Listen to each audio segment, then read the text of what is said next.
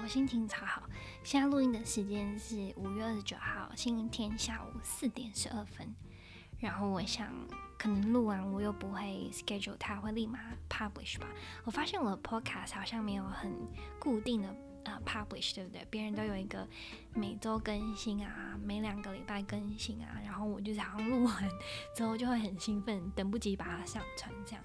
所以你可能也会发现，我好像很没有那个。呃呃，很没有规则，这样怎么办？我还是很想要待在布里斯本诶，一整个很不想回去。除了有很好的天气之外，天气终于放晴，然后现在也差不多进去冬天了吧？布里斯本的气温大概就是可能最高温二十一，然后最低温也才十四度。拜托，这跟塔斯的夏天或是春天根本差不多啊！天气超好的。啊、我的室友在家里面会穿长裤啊，或是薄薄的长袖 T 恤乱跑，然后我还在穿短裤短袖，我就觉得天呐，这个天气真是太疗愈了。然后对，终于雨停了，然后所以我就心情很好。嗯、最近要说什么呢？哦，最近要说，呃，还好像来不及了，因为今天好像是布里斯本的光影节最后一天，好像这样说你们也来不及看到了。然后这两天，昨天跟今天，我在都在家里。然后昨天那个 Menulog 不是有三十 percent off 嘛，我就叫了两个便当，然后一个中餐吃，然后一个晚餐吃，就这样废废的过一天。然后今天呢，也是呃中午吃从朋友的炸鸡店带回来的炸鸡。我这边 shout out 一下，就是他们的炸鸡真的非常好吃，在 Runcorn，然后名字叫 The Homes Chicken，好像是。然后是两个台湾夫妻经营的，都很年轻。然后对我认识女生这样，所以我今天中午就吃它，然后下午就在家里自己做奶茶、喝奶茶，然后看书。我刚看的书是《蛤蟆先生去看心理师》。然后对你们可能也有发现，这一两年我对心理智商或是心理研究非常非常有兴趣。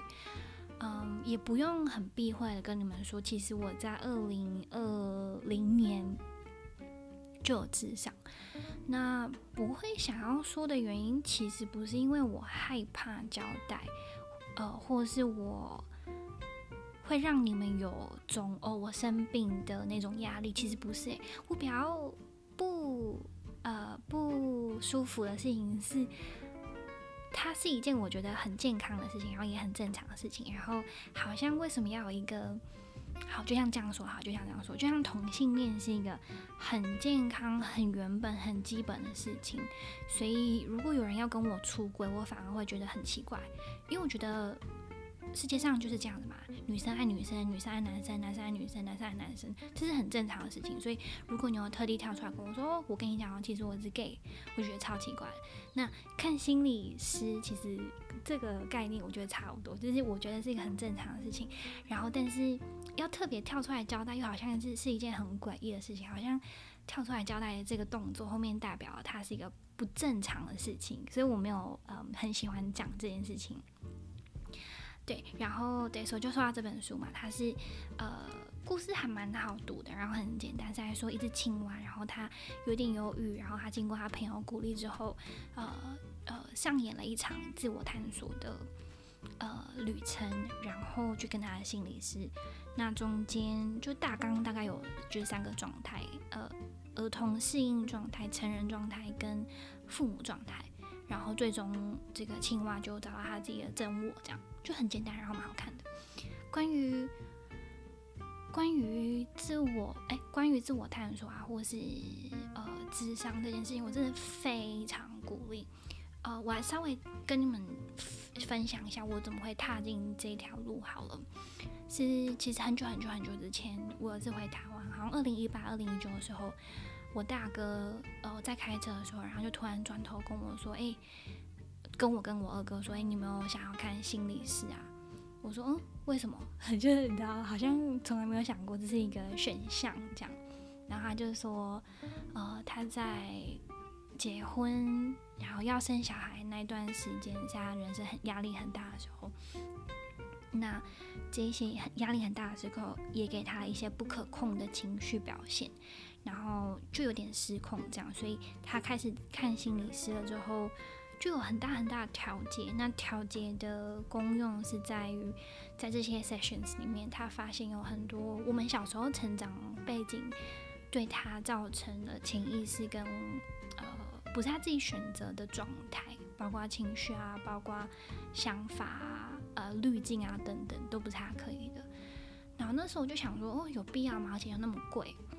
然后所以这件事情就被我忘掉。然后直到二零二零年，不是 COVID 发生嘛？然后我有个朋友在台湾很好很好很好的朋友，他因为工作压力大到爆炸，然后有一点忧郁忧郁的。然后他看了心理医生之后，他也大推。然后他推的理由跟我大哥一模模一样样。他说他原本是因为心理压力。呃，或是忧郁，或是无力感去看呃心理师，结果发现这些很大的无力感啊等等情绪，都跟他小时候的呃原生家庭啊，或者长大经验有关。然后就觉得天哪，这件事情真是太令我好奇了，到底有什么样的魔力可以让你看一个人，然后经过这么短短几个月时间，就让你有更清晰对于自己的感觉？所以那个时候我就很好奇。然后刚好经济好像也可以，蛮蛮 OK 的，我想说哦，不然试试看好了，不然谁会想花一堂两千多块的 sessions 去找一个人聊天，真是很贵。对，所以我就看了嘛。然后一开始的时候我就想说要自我探索啊，好像也没有什么议题想要谈。结果谈谈谈谈谈，我记得到第三、第四堂的时候就有点失控，就是很多情绪啊，呃，很多压抑啊、难过啊、困惑啊、生气啊、愤怒啊。很多很多很多，然后有好嗯好几个 session 是是崩溃，就是崩溃大哭这样，然后过程也没有，过程大概四个月吧，四五个月，我有点不记得了，但是蛮长一段时间的。然后如果你可以，如果你想问我说，心理智商给我了什么成长的话，我还真的不能有一个很有立体的原因跟你说。我学到了什么？我长大了什么？我进步了什么？这样，因为我觉得总体来说，你真的还说不出来你有什么 什么进展。但是我可以分享的事情是，它会让你对于自己的议题也好啊，想法也好啊，行动也好，行为也好，或者是情绪也好，多了非常非常非常非常多的清晰。就比如说，你可能以后以前很容易莫名的碰到一些很重复性的事情就生气，我就爆炸。然后你现在可能碰到这些事情的时候，你就完全不会有大哥呃，完全不会有那种情绪。或是以前你可能会呃，比如说碰到困难的时候就特别特别的用力，然后但现在碰到困难的时候，你就不会呃反射性的去用力。像这样的，所以就好像对生活比较有掌握这样。呃，我记得前几天跟我一个女生朋友在谈这件事情，她就问我说：“你觉得我不应该，我应不应该去看心理咨商？”我就说：“拜托，每一个人都必须要去，不管你是忧郁症，不管你想要找一个人谈谈，或是你单纯像我一样很好奇，我都非常非常非常推荐。”然后那时候我用了一个比喻，我觉得超好。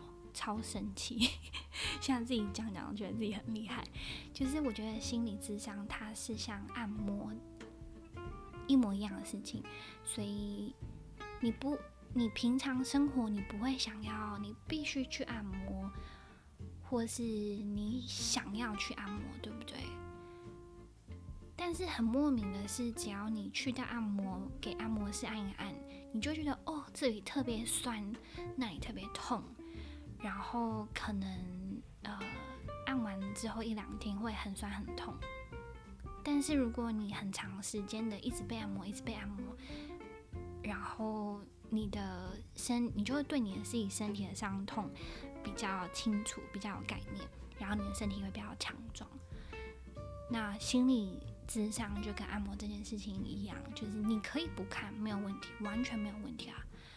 但是如果你想要更你想要一个人帮你舒压，帮你按摩你的情绪，或是帮你梳理你的情绪，就像你可以更认识身体上的病痛或是酸痛点一样，不是很常，呃，按摩师都会说哦，最近很操哦，或者我肩膀很酸哦，就很像这种概念。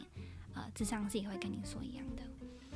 对啊，所以诶，怎么又说到这个说很长呢？呃，对，所以说到什么？所以对，对于智商这件事情，我是非常非常非常推荐的。那呃，如果是要问价钱的话，台湾我那时候看的是台湾原剧的智商是，然后是一节课五十分钟，然后两千四。我知道在澳洲你可以看心理医生跟咨商师，然后咨商师可能从八十块到两百四都有，那心理医生可能是一百八到三百多都有，你可以自己找，没有什么呃比较好或比较差，比较像是你你可不可以找到那个很适合你的那个咨商师，很信任你的这样而已。好啦，所以这集又太长了，我们就稍微聊聊咨商的议题。我们下一节见喽，Goodbye goodbye。诶。等等，我还没有说，你们不觉得我今天声音很清晰吗？我刚回放在剪辑的时候，发现哇，怎么那么干净？是因为我昨天换了呃房间的 arrangement，然后现在回音就会比较小，这样。好啦，没事，拜喽。